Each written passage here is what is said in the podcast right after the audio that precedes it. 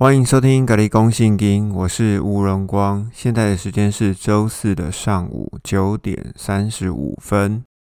我们要开始讲保罗书信哦，也就是保罗的第一封书信，就是《铁萨罗尼迦前书》。《铁萨罗尼迦前书》的背景呢，我们要看《使徒行传》第十七章。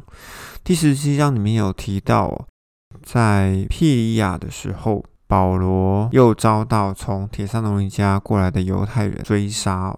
这边写到是保罗把希拉跟提摩太留在庇里亚，保罗就继续往雅典前进，所以他们就分开了。可是呢，在铁萨罗尼迦前书里面，保罗想他们分开的地点呢，其实是在雅典。所有的门徒护送保罗来到了雅典之后，希拉跟提摩太才离开的。我们会在《铁三龙一家前书》里面会看到这个部分是什么时候开始写呢？其实是希拉提摩太跟保罗在哥林多会合的时候才开始写了《铁三龙一家前书》。时间点是记录在《使徒行传》的第十八章的第五节。希拉和提摩太从马其顿下来的时候，保罗就专心传扬基督的道。也就是在这个时间点，哈，就第五节的这个时间点，保罗才写了《铁萨罗尼迦前书》。那我们就要来进入本文哦，就是《铁萨罗尼迦前书》。当然，保罗一刚开始就是写了一个问候话，哎，我就觉得没什么好解释，所以我们就略略看过。在第四节、第五节这边，我稍微念一下。上帝所爱的弟兄们，我们知道你们是蒙拣选的，因为我们的福音传到你们那里去，不单是借着言语，也借着全能，也借着圣灵的充足的信心。在第七节哈，这边有讲了哈，这样你们就成了马其顿和亚该亚的信徒的榜样，因为不单基督的道从你们那里传遍了马其顿和亚该亚。就是你们对上帝的信心也传遍了各处，所以我们不用再说什么了。这边提到的马其顿跟亚该亚，要跟大家再讲一下哈。马其顿就是希腊半岛的北半部，亚该亚呢就是希腊半岛的南半部，所以他们正式的名称应该是马其顿省。跟雅该亚省啊，或者是马其顿地区跟雅该亚地区，好，因为单位我不是很清楚，好，反正他们就是一大块就对了。那在这马其顿的一大块里面呢，它其实有包含了菲利比、铁萨罗尼加以及庇里亚。那在南边的亚该亚呢，包含着雅典、哥林多以及坚格里。坚格里是比较少提到的地方哦。那保罗到底在讲什么呢？其实呢，保罗就是说，你们会成为希腊半岛里面的模范呢。然而，在那个时间点里面，并没有希腊这个名词哦，要以罗马当时候殖民的省区或者是地区来称呼，所以保罗会用马其顿跟雅盖亚这两个地区名哦来称这个地方。接下来，我们来看第九节哈。他们都诉说你们是怎样接待我们，而且怎样离弃偶像，归向上帝，要服侍这位又真又活的上帝。这边我想要额外讲一个东西哦，因为翻译的关系，用上帝或者是用神会有两个版本。我这边统一哦，就是说，如果你看到神这个字哦。我就会建议通通要改成上帝。如果你看到主这个字哦，我就会建议通通改成耶稣。所以，我们这边就统一口径，可以吗？看到主的时候就是耶稣，看到神的时候就是用上帝。因为他们在书信里面有时候会用父神，我们就用父上帝。如果他用主，我们就会改成耶稣，因为他在书信里面是用主耶稣。另外一个就是。他这个字哦，他这个字我们就要小心了，因为有时候他们的语气转换哦，你会发现说，其实他会把他这个字呢，会用在上帝，也会用在耶稣的身上。当我们发现这个语气转换的时候，我们必须要留心哦，要看它的前后文。在这边跟大家说明一下哈。看到神，我们就用上帝来代称；如果看到主，我们就用耶稣，哈，或者用基督，好，都可以。好，那我们继续来讲，哈，铁萨挪一家的一章九节，这边有一个重点哦，怎样离弃偶像，归向上帝，哈。我们可以知道，铁萨农一家这个地方是外邦人的教会，因为只有外邦人会拜偶像，所以铁上人家这一个城市的背景是外邦人的教会，或者说整个希腊半岛都是外邦人的教会啊，应该要这样说哈。因为在使徒行传的十七章的三十节啊，保罗在雅典的雅略巴谷的讲道，其实就有提到，就是要离弃偶像，好，就是说你们要悔改，要为什么事情悔改？其实就是要为了敬拜异教的偶像这件事情来悔改。在使徒行传的三章十八节哦，彼得哦有说你们要悔改，但是为什么事情悔改？因为彼得跟保罗两个人讲的对象其实是不一样的哈。彼得讲的说要悔改，是针对以色列人、针对犹太人讲的，所以彼得说的要悔改是针对杀耶稣的这个罪要做悔改。两个悔改其实是不一样的哈，一个是针对犹太人、以色列人，另外一个是针对外邦人。就在这里，我们可以很清楚看到，保罗很明确的告诉我们哈，铁山罗尼加教会是一个外邦人的教会。继续看第十节，这边我把这些代名词哈全部都拿掉哈，我们来听看看，并且等候上帝的儿子从天降临，这就是上帝使。耶稣从死人中复活，救我们脱离将来上帝的愤怒的那位耶稣。这句话应该是没有什么问题啦，哈，因为耶稣说他要再从天而降，他的再临的时间就是启示录的第十九章，会率领着白马军团。之前使徒行传的第一章的十一节哦。有天使对着他的门徒们就讲了，说：“诶，你们在看什么呢？那位怎么升上去的耶稣，他也会怎么样的再回来哦。”那另外一个呢，就是在撒加利亚书的十四章四节哦，在撒加利亚的预言里面也讲了，上帝要从天而降，上帝要从天而降。其实昨天我跟有一个传道人在网络上面，我们有聊了一下关于耶稣是不是上帝的儿子的这件事情哦。啊，我们呃在网络上面写了很多的话，希望我们是良性的互动啊，嗯，应该是，哈哈。关于圣子论的这个部分呢，我是秉持反对的，因为只有生出来才是儿子哈。然而我的认知是耶稣是里面的上帝，所以在第十节这边呢，其实我觉得他的翻译应该要更正一下哈，因为儿子的这个翻译呢。其实也有成员当中的一员、团体当中的一员的意思，所以第十节这边我会翻译成，并且等候上帝当中的一员从天降临，这就是上帝使他从死人中复活，救我们脱离将来上帝的愤怒的那一位耶稣。我应该会把它转换成这样子。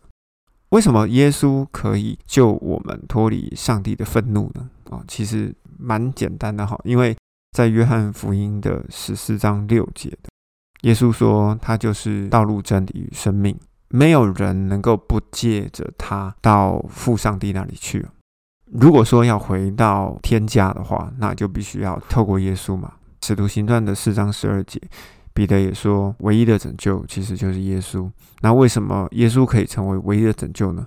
因为信靠耶稣跟信靠耶稣的名，圣灵就愿意可以住到你的里面。耶稣是一把钥匙，可以把你的灵魂里面打开，然后让圣灵住进去。当圣灵进去了以后呢，你的名字就会写在生命册或者是羔羊生命册上面。只要写在羔羊生命册或者是生命册上的人呢？就不会被丢入火湖。这个部分是在启示录二十章十一节。所以说，如果没有在这两个生命册上面的话，那就要按照行为册来审判。如果要审判的话，那自然就是带着愤怒啦。所以这边讲的事情，其实是在讲我刚刚讲的这一段的内容哈。我们继续来看第二章。保罗在第二节的部分就有提到，我们从前在菲利比虽然受了苦，又被凌辱，可是靠着我们的上帝，在强烈反对之下，仍然放胆向你们诉说上帝的福音。这边讲的其实就是在使徒行传十六章哦，保罗跟希拉被追杀的过程。他们从特罗亚搭船到菲利比停留，传了福音，就被犹太人追赶，他们就来到铁山农一家。到了铁山农一家之后，在菲利比的犹太人又追到铁萨罗尼家来追赶他们，所以他们就从铁萨罗尼家又被赶到了庇利亚。他在形容的其实是这一段。好，我们就继续往下看哦。那我们特别来提第二章的第十四节：兄弟们，你们好像犹太地在耶稣基督里上帝的众教会一样，教会怎么样遭犹太人的迫害，你们也照样遭受同族人的迫害。这些犹太人杀了耶稣基督和众先知，又把我们赶出来。他们得不到上帝的喜悦，并且和所有的人作对，阻挠我们向外族人传道，不让他们得救，以致恶贯满盈。上帝的愤怒终必临到他们身上。这边他到底在讲什么？这边他在讲的，其实我觉得有点像抓交替的感觉，就是我得不到，我也不要让你得到。你们了解这种感觉吗？我得不到，你们也不要得到。嗯，这些犹太人杀了耶稣跟先知，又把他们赶出来。其实发生了很多的事情哦。这个之前我们在马太福音以及使徒行传里面，我们都有提到哦。他就说，同样的这群犹太人就继续追杀着保罗这一党人哦。保罗已经讲了，他们不得到上帝的喜悦。好，而且要跟所有的人作对，并且要阻挠我们向外族人传道。传什么道？其实就是传阴性称义。如果说毁了阴性称义的这个部分，其实外族人就真的是没有办法得救，因为信心就是一切的基础。当你看到保罗他的书信里面，或者是路加在使徒行传里面，只要讲说兼顾信心、兼顾什么心的部分，其实都是为了要兼顾阴性称义的这件事情。大概往这个方向想就好了，因为保罗终其一生哦，都在为了因信称义而奋战。因为他只要一往前走，后面就有一批人哦，就说哦，除了信心是不够的，你一定还要有行为。这个就会扣到雅各书里面的，你有信心是不够的，你一定要有行为做相称，不然的话怎么能够显出你的信心呢？听起来好像很有道理。然而保罗所传的，他说只需要靠信心就好了。这两套逻辑跟方式是不一样的，要跟大家再讲一下。那我们继续往下看呢。保罗，我觉得他真的是在写情书啦。我觉得这部这这本书怎么说呢？第二章的第十七节，我们被迫暂时离开你们，不过是身体离开，心却没有离开。我们非常渴望再见到你们。你不觉得这就是情书的用法吗？往前面看一点点哈，在第八节的地方。保罗说：“连自己的性命也乐意给你们，因为你们是我们所爱的。”嗯，好，嗯，我觉得真的是情书用法。如果需要写情书的话，这几句可以拿去抄哈，不一定要抄雅歌啦。我觉得保罗的文笔已经很可以了。好，我们继续往下看，我们看第三章。第三章这边就证实我刚刚所讲的。保罗是在被护送到雅典之后，再让提摩太出去，然后呢，提摩太跟希拉再回到哥林多见面之后，才把信再写出去的哈。我们来看《铁上龙一家前书》的第三章。我们既然不能再忍受下去，就决定留在雅典，派我们的弟兄，就是基督的福音上和上帝同工的提摩太去，为了要在你们的信仰上坚定你们，劝慰你们。所以提摩太第一次离开的时候是什么时候去？他就是在雅典哦，才跟保罗分开的。那我们再往后面跳哈，在第六节，提摩太刚刚从你们那里回来，把你们的信心和爱心的好消息带给我们。他还说你们常常怀念我们，切切想我们，好像我们想见你们一样。所以在这个时间点，就是提摩太从北边的马其顿省的铁山人家回到了南边的雅盖亚省的哥林多之后，保罗才再写信出去哦。提摩太就是这一封信的送信者哦。这一封信真的是在哥林多写的。好，那这个就是他的出处。接下来我们要看几个地方哦。保罗有呼吁这边的门徒们哦，一定要圣洁哦。在铁扇龙一家三章十三节的部分，也愿耶稣基督坚定你们的心，好叫你们在我们耶稣基督和众圣徒再来的时候，在我们的父上帝面前完全圣洁，无可指责。这边有提到一个词哦，就是再来的时候，再来的时候就是之前我们刚有提到，就是在启示录的第十九章，以及使徒行传的第一章，还有撒加利亚书的第十四章哦。都是提到的同一件事情，就是再来的时候，在我们的父上帝面前完全圣洁，无可指责。嗯，也就是说，当你信了耶稣基督之后，你就已经圣洁了。可是有到完全吗？好像还没有。完全的部分呢，其实就是像在马太福音里面，我们有讲过，有一个少年官，他不是问了耶稣吗？说我要怎么样，我可才可以得到完全呢？完全这个字其实就是无瑕，没有瑕疵，就好像一个玉佩或一个手镯，它完全没有瑕疵的这个意思哈。那没有瑕疵不代表说你没有得救哦，要先这样讲哈。完全圣洁。好，我们先把三章十三节哈，我们先 mark 起来，等一下我们再回头看来看。我们继续来看第四章，第四章第三节，上帝的旨意是要你们圣洁。诶，这边又提到圣洁哦，远避淫行。诶。是男女之间的淫行吗？好，这个我们等一下再回头讲哈。要你们个人晓得怎样用圣洁尊贵的方式保守自己的身体，不要放纵邪情私欲，像那些不认识上帝的外族人一样。谁也不要在这事情上越轨，占了兄弟的便宜，因为这一类的事情，基督必会报应。我们大概看到这里哦，我们要来看这里的圣洁跟淫行是什么意思哦。其实这边的淫行呢，是指宗教上的淫行哦，不是肉体上的男女之间的淫淫行。那怎么说呢？我们可以翻到立位记的二十章五到六节哦。其实，在立位记这里面就有提到，你拜了上帝，又拜了摩洛，那就代表说你是在当中行淫啊。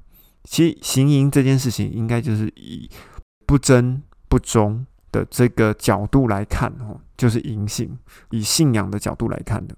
其实我们可以了解哦，就是说，当我们人活在这个世上，哦，已经结婚了，你有一个配偶，哦，以台湾而言呢，哈，这不是放出四海皆准，因为有些就可以三个、四个、五个或一堆，哈，这个，这个我我没有办法管那么多，我自己台湾台湾来讲，哈，就是以一夫一妻制的这个角度来看的话。你除了跟你的原配以外呢，你还有在外面还有别的，那这个就是不忠与不贞的问题。这个是属于肉体的部分，在信仰的部分呢，保罗这边在讲的淫行呢，其实就是在讲宗教上的淫行啊。那为什么他要讲这个部分呢？因为要连到我们刚刚之前前面哈，在第一章里面讲的铁上龙一家是个外邦人的教会，所以基本上他们应该也是偶像满城啊。跟雅典差不多，虽然没有到雅典那么夸张，可是应该也是差不多的。淫行在这边做个解释哈，这是对宗教上的不忠实。你拜了 A，又拜了 B，又拜拜 C，就是有利你就拜，你就到处去，没有忠于上帝。他这边讲的淫行是讲这件事情哦。那另外一个呢，就是第四节，你们要个人要晓得怎样用圣洁跟尊贵的方式保守自己的身体。哦，这句话我看好久，真的看好久。因为身体的原本的翻译呢，其实是容器。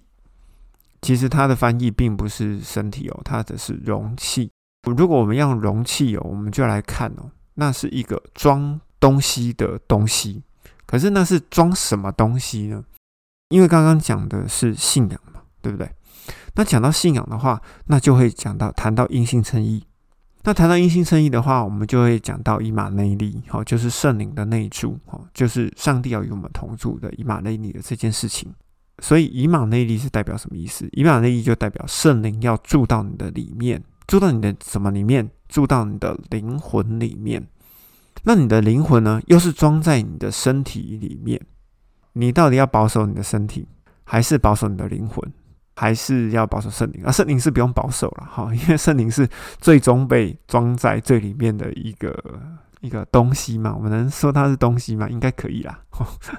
好，身体当然是最外面的一部分，可是呢，有另外一个意思哦，就是说你要保守你的灵魂，因为如果你要用身体来讲的话，那身体我们讲的就是外在的部分。外在的部分呢，其实就是刚刚我们说的嘛，在三章十三节的中后段要完全圣洁，其实也是有在讲行为啦。可是你的圣洁的部分呢，应该怎么讲？因为这边的圣洁，我看原文哈，它是讲圣洁及尊贵的方式。这边我看了原文以后哈，就是圣洁及尊贵的方式这这几个字，嗯，其实圣洁这个字啊，我觉得啦，有可能要翻译成圣灵。那尊贵呢，这个字呢，有点像定金。你们可以了解我的意思吗？就是说，当圣灵放在我们灵魂里面的时候，就成为上帝把我们定走的一个定金。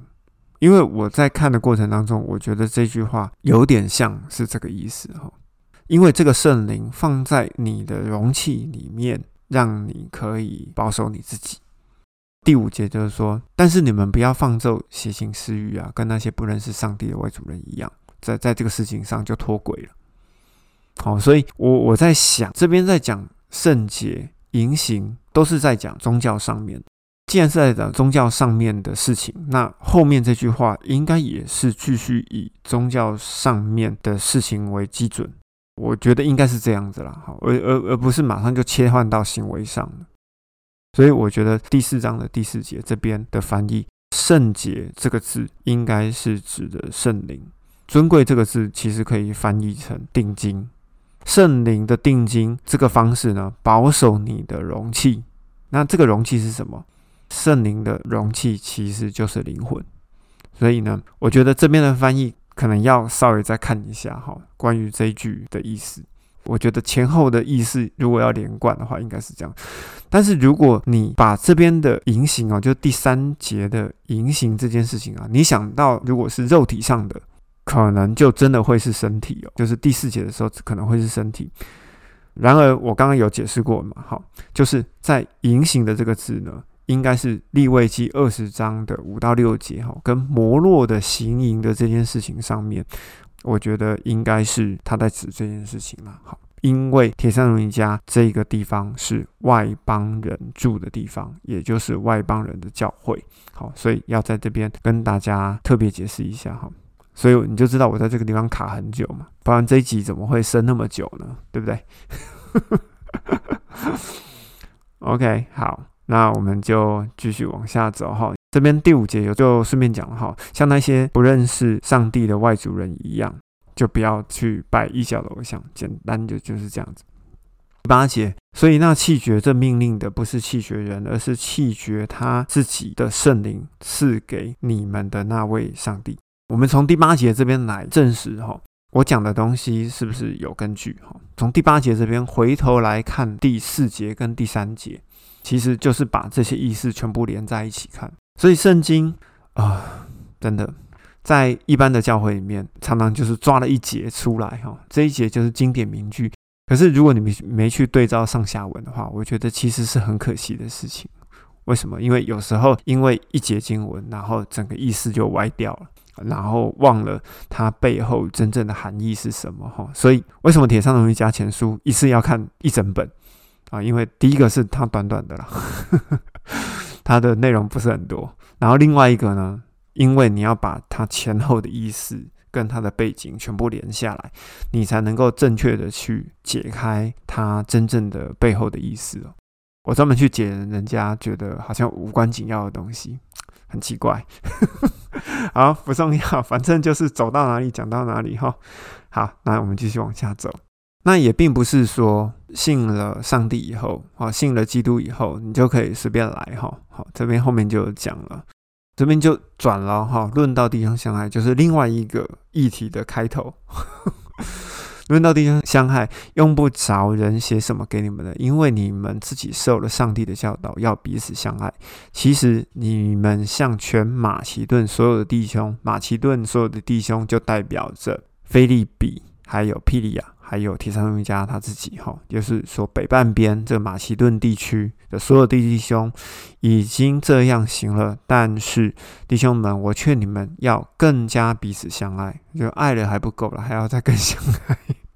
他应该是，我觉得保罗在这边应该就是怕说你们松散了，所以又鞭策一下。好，我们继续往下看。立志要过安静的生活，办自己的事，亲手做工，正如我们从前吩咐过你们的，使你们行事为人可以得到外人的尊敬，自己也不会有什么缺乏了。呃，那简单讲啊，就是说，因为我们还是活在这个世界上，所以我们还是需要做一些工作。好，你还是要维持基本生计。在很久以前，那个人我没有见过。哈，那个是有一个长老告诉我说。有一个人，他很需要人家接济，然后他都到处打电话跟人家要钱，这样来过活。我觉得，嗯，既然生在这个世界上，哈，还是得做该做的事情，不能嘴开开，然后就等着天上赏赐米粮给你们啊。虽然有时候会有恩典，好，这个我相信，但是你还是必须要做好你当做的事情，好。所以我觉得这边的劝勉很好。请记得哦，因为有一些事情哦，是保罗的劝勉跟保罗讲的真理，你要在他的书信里面要把它分开来哈。他讲劝勉跟讲真理其实是不一样的哦，是不一样的。例如说，他在讲真理的事情，就会跟上帝、跟耶稣有关。他在讲一些劝勉，那就会顺着他心中所想的，或者是当时候所需要的所讲的哈。所以说，其实是是不一样的哈。像这个说你要立志过安静的生活，办自己的事，亲手做工，这是什么？我觉得这个东西叫做劝勉。好，这个东西叫劝勉，它跟真理有站到边，但是它不完全是道理。好，这样哦，我在讲什么？我不知道我讲讲什么。你们了解我的意思吗？就是说，它跨在两边。好，就是你可以这样做比较好，可是并不代表说你非这样做不可。好，这是一种劝勉，我劝你，我建议你，所以这是一种建议啊。对对对，用建议，我建议你们这样子会比较好，而不是说你一定得这样做。好，这是这不一样哦。劝勉跟真理是不一样，真理是你非这样做不可，所以这个强度是不一样的。请你们一定要把建议、劝勉。跟真理，请你一定要把它分开来哦不然的话，到最后所有东西都要变成真理，你也细哦，我跟你讲。好，我们继续往下看。论到睡了的人，睡了人就是过世的人了。我相信那个时候铁上龙家应该有人过世哦，所以说他就顺道提到这个部分。第十三节，兄弟们，论到睡了的人，我们不愿你们不知道，免得你们忧伤，像那些没有盼望的人一样。那些人为什么没有盼望？因为他们不知道说人死了以后要往哪里去，对吧？好，所以我们是基督徒，你心中有确信，圣灵在你的里面，你就会知道，当你肉体得赎的那一天呢，也就是你死掉那一天，你身边的天使一定会把你带回到水晶湖，一定会带回到天堂。所以其实你并不是没有盼望，可是呢，在当时候在铁山农一家教会里面的人哦，他们应该是心里面有一些疑惑。好，也就是提摩太带回来的消息，他就在这边解释了他们的疑惑，所以保罗就来解释这一段哈，就是关于睡了的人的事情。好，我们继续来看第四章，我们来看第十五节，第四章第十五节，我们现在照着耶稣的话告诉你们，我们这些活着存留到耶稣再来的人，绝对不能在那些睡的人睡了。的人以先，哈，这有够好好难念，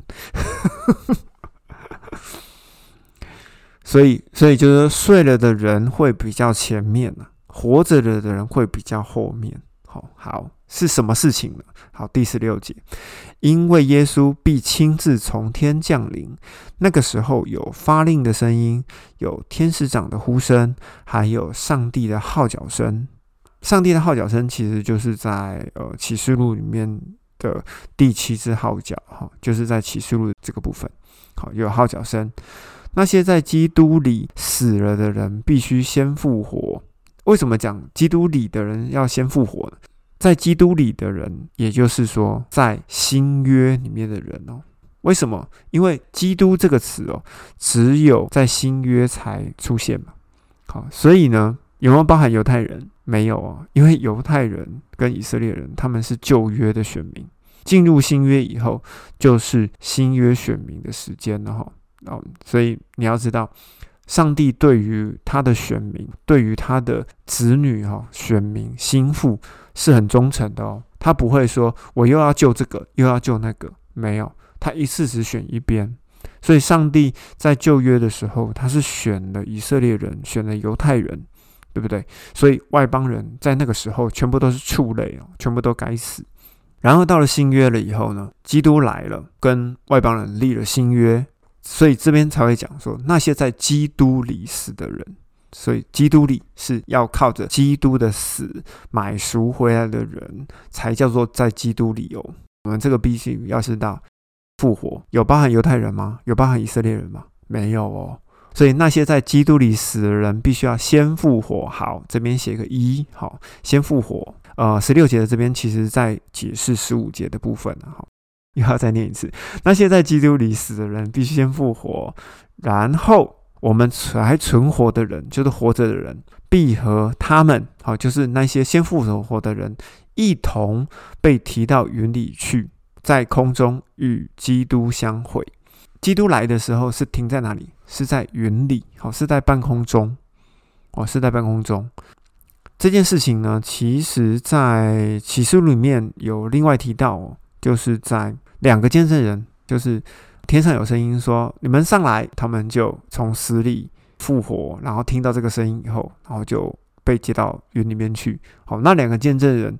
的那个过程呢，其实就是《铁上农一家前书》四章十五、十六、十七节的这个部分哦，可以想象一下，可以想象一下。好，如果不太清楚那个画面的人呢，就再去找一下《启示录》两个见证人这个部分。好啊，那两个见证人绝对不是我。好，我要先跟你们讲哦，我不是那个两个见证人。哈，我只是一个解圣经的人而已。好，好。来《铁上龙家》第五章，兄弟们，论到时候和日期，不用写什么给你们了，因为你们自己清楚知道，耶稣的日子来到，就像夜里面的贼一样哦，就是不会有人知道。那人正说平安稳妥的时候，毁灭性的灾难就会突然临到他们，好像生产的痛苦临到怀胎的妇人一样，他们绝对不能逃脱。嗯，好，那这边在讲什么？第一节其实在讲《使徒行传》的一章七节，就在耶稣升天之前，门徒就问耶稣啊：“我们的国要复兴，哈，我们国要复国，是在这个时候吗？”啊，耶稣就回答他们：“你们不需要知道这件事情，但是呢，圣灵会临到你们啊，你们呢就要出去，然后传到地极，成为我的见证人。还记得这一段吗？其实保罗就是在讲这一段的前段。你们不可能知道耶稣什么时候要来。”因为他就是偷偷摸摸的来，那人正说平安稳妥的时候，毁灭性的灾难就要来了。其实就是在讲马太福音的第二十四章。马太福音二十四章之前我们有提到，马太福音二十四章其实就是启示录的缩影马太福音二十四章里面就会写到，你们就要祈求，如果这一天到来，它不是安息日，对不对？记得在福音书里面有提到说，会拣选一个，撇下一个。哦，也就是说，所有人不会通通都带上的。那我们继续往下看哈。我们来看第五节：你们都是光明之子，白昼之子。我们不属于黑暗，也不属于黑暗，所以你们不要沉睡，像别人一样，总要警醒谨慎。因为睡觉的人是在晚上睡，醉酒的人是在晚上醉。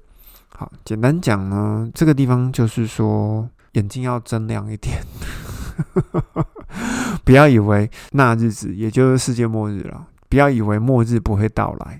简单讲就是这样子。为什么要谨慎警醒？因为最近天灾频繁嘛，哈，不管说是疫情啊、经济崩溃啊，或者是说啊国家与国家之间的战事很紧张啊，一切其实都要看兆头。虽然我们不知道说那个日子哦。就是说，像第一节里面写的嘛，虽然我们不知道那个日子什么时候来，可是我们要看兆头，就眼睛要睁亮。对于我啦，我是常常问上帝说：“再来要怎样？”有时候他不太会回我，我是被上帝撇弃的人吗？嗯，应该不是，他只是不想回我而已，因为他怕我知道太多，然后又泄露天机。好，好，我们继续往下看哦。好，第八节，但我们既然属于白昼，就应当谨慎。其实白昼的意思就是说，你是在上帝的光照之下。哦，我我我觉得这个角度应该这样讲了哈。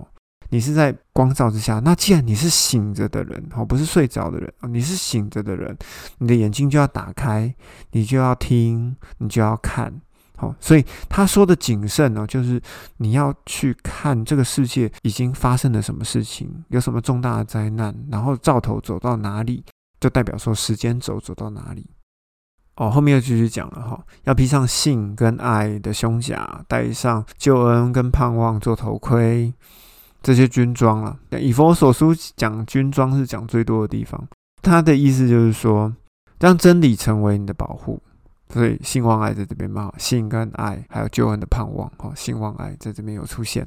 所以信望爱都是盔甲，简单讲是这样子。好，我们继续往下看哈，第十节，基督替我们死，使我们不论是醒着或睡着，就是不管是活着还是死的啦，都和他一同活着。都和他一同活着，这个意思其实是指的是灵魂的存活，哦，是灵魂的活着，也就是以马内利的意思，哦，就是记载在以赛亚书的七章十四节。不论你是醒着或活着，就是醒着或者是死掉了，一同活着是指以马内利的意思，哦，就是圣灵住在你的灵魂里面，你的灵魂就不会灭。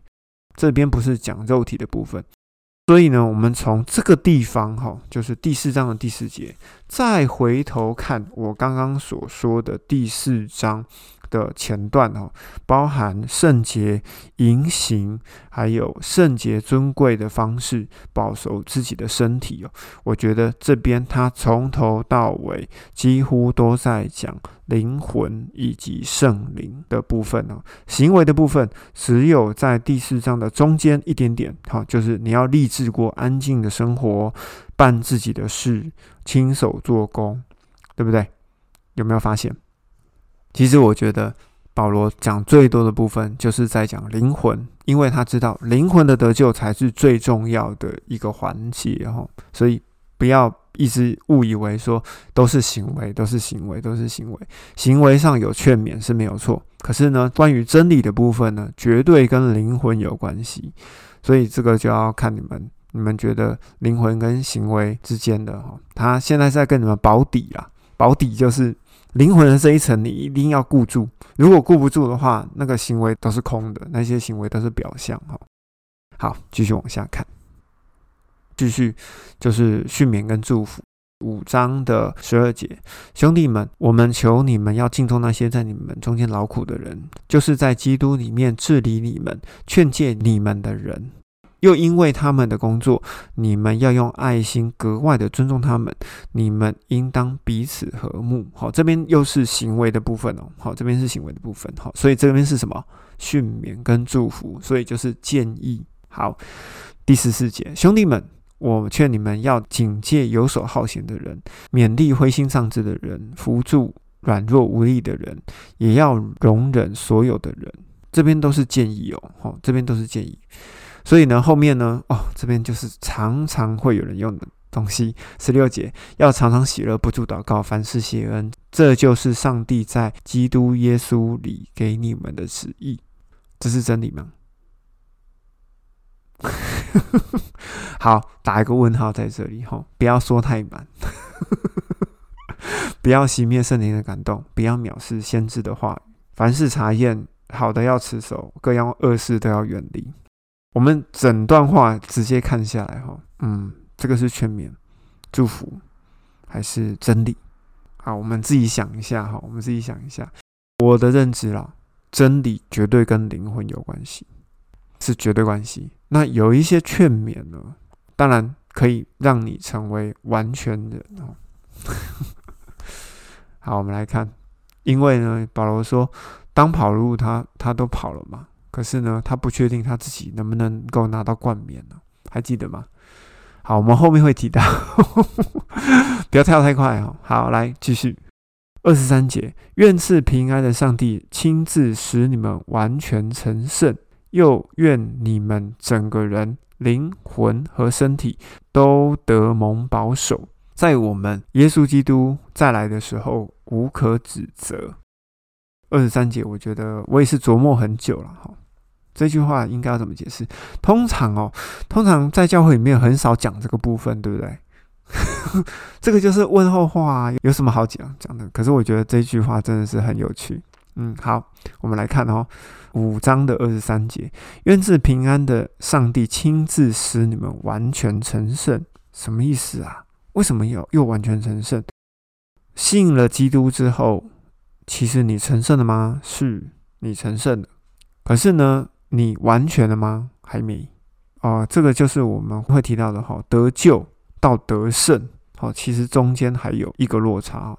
成圣这个事情啊，是基督徒的基本门槛哦。当你信了基督之后，你就成圣了哦，你就成圣了。可是你要到完全哦，好，也就是到得胜的这个部分呢，其实还是有一段落差的。好，其实还是有一段落差的哈。所以要完全成圣，是从得救到得胜的一个过程哦。得救是最基本的。千万不要认为说你行为不好，你就没有成圣，然后呢，你就没有得救，不是这样子。千万不要再控告自己。我有一些朋友就是会控告自己哦，啊，我觉得那个那样的基督徒真的超辛苦的，因为你一直活在控告里，你一直活在控告里，你会有信心吗？没有，你会以你自己的行为当做一个最重要的一个标准，而不是说圣灵已经在你的里面为一个基准了。如果今天圣灵在你的里面哦，其实你就已经得救了。不管你的行为如何，当你死掉的那一天，天使一定会把你带到天堂的水晶湖，好让你站在基督台前。这个是绝对没有问题的，因为圣灵在你的里面，有了圣灵在你的里面，你绝对会进入天堂的，这个是保证的。可是如果说你要成为天堂的管理职，你就必须要完全成圣哦，这是两回事。完全成圣是什么？我要让你成为管理职，必须要在德行上面要经过考验嘛。你是先得救了，然后才会进入得胜哦。得胜这两个字在启示录里面会常常看到。在，尤其是在七封书信的部分，每一封书信的最后面都有说得胜的就怎样怎样怎样怎样怎样。在这边我们要分清楚哈，说这边说的完全，完全这个字就是无瑕。哈，刚刚我们有提过了，在马太福音里面有个少年官，他又问了耶稣说：“我要怎么样可以成为完全人？”那个完全就是在指这个无瑕，这个完全哦。我们继续往后看哈，又愿你们整个人的灵魂跟身体都蒙得保守。保罗在这边其实他已经很清楚了，人的构造就是灵魂体哦。我们对照创世纪一章二十六节，上帝就是说，我们要按照我们的样式来创造人，人的样式是灵魂体，所以呢，上帝的样式也是灵魂体。上帝的里面也有一个圣灵，他也有个灵魂，他外面也有一个身体，所以就是灵魂体的构造。不要再跟我争了，真的，三位一体真的就是里中外，不是像某某大牧师说的，它是一个三角形，然后我都不知道那个东西要怎么组成啊。反正我看到那个东西就很生气。好，反正就是这样子。好，好，讲完了。啊，拉拉杂杂的讲一堆啊，我讲的不好也是应该的，啊，因为我又不是专职讲员，对不对？但是我希望说对大家有帮助了。关于铁三龙一家前书，如果你觉得还不错的话，请你帮我分享出去好吗？那我们今天就说到这边喽，我们下次再见，拜拜。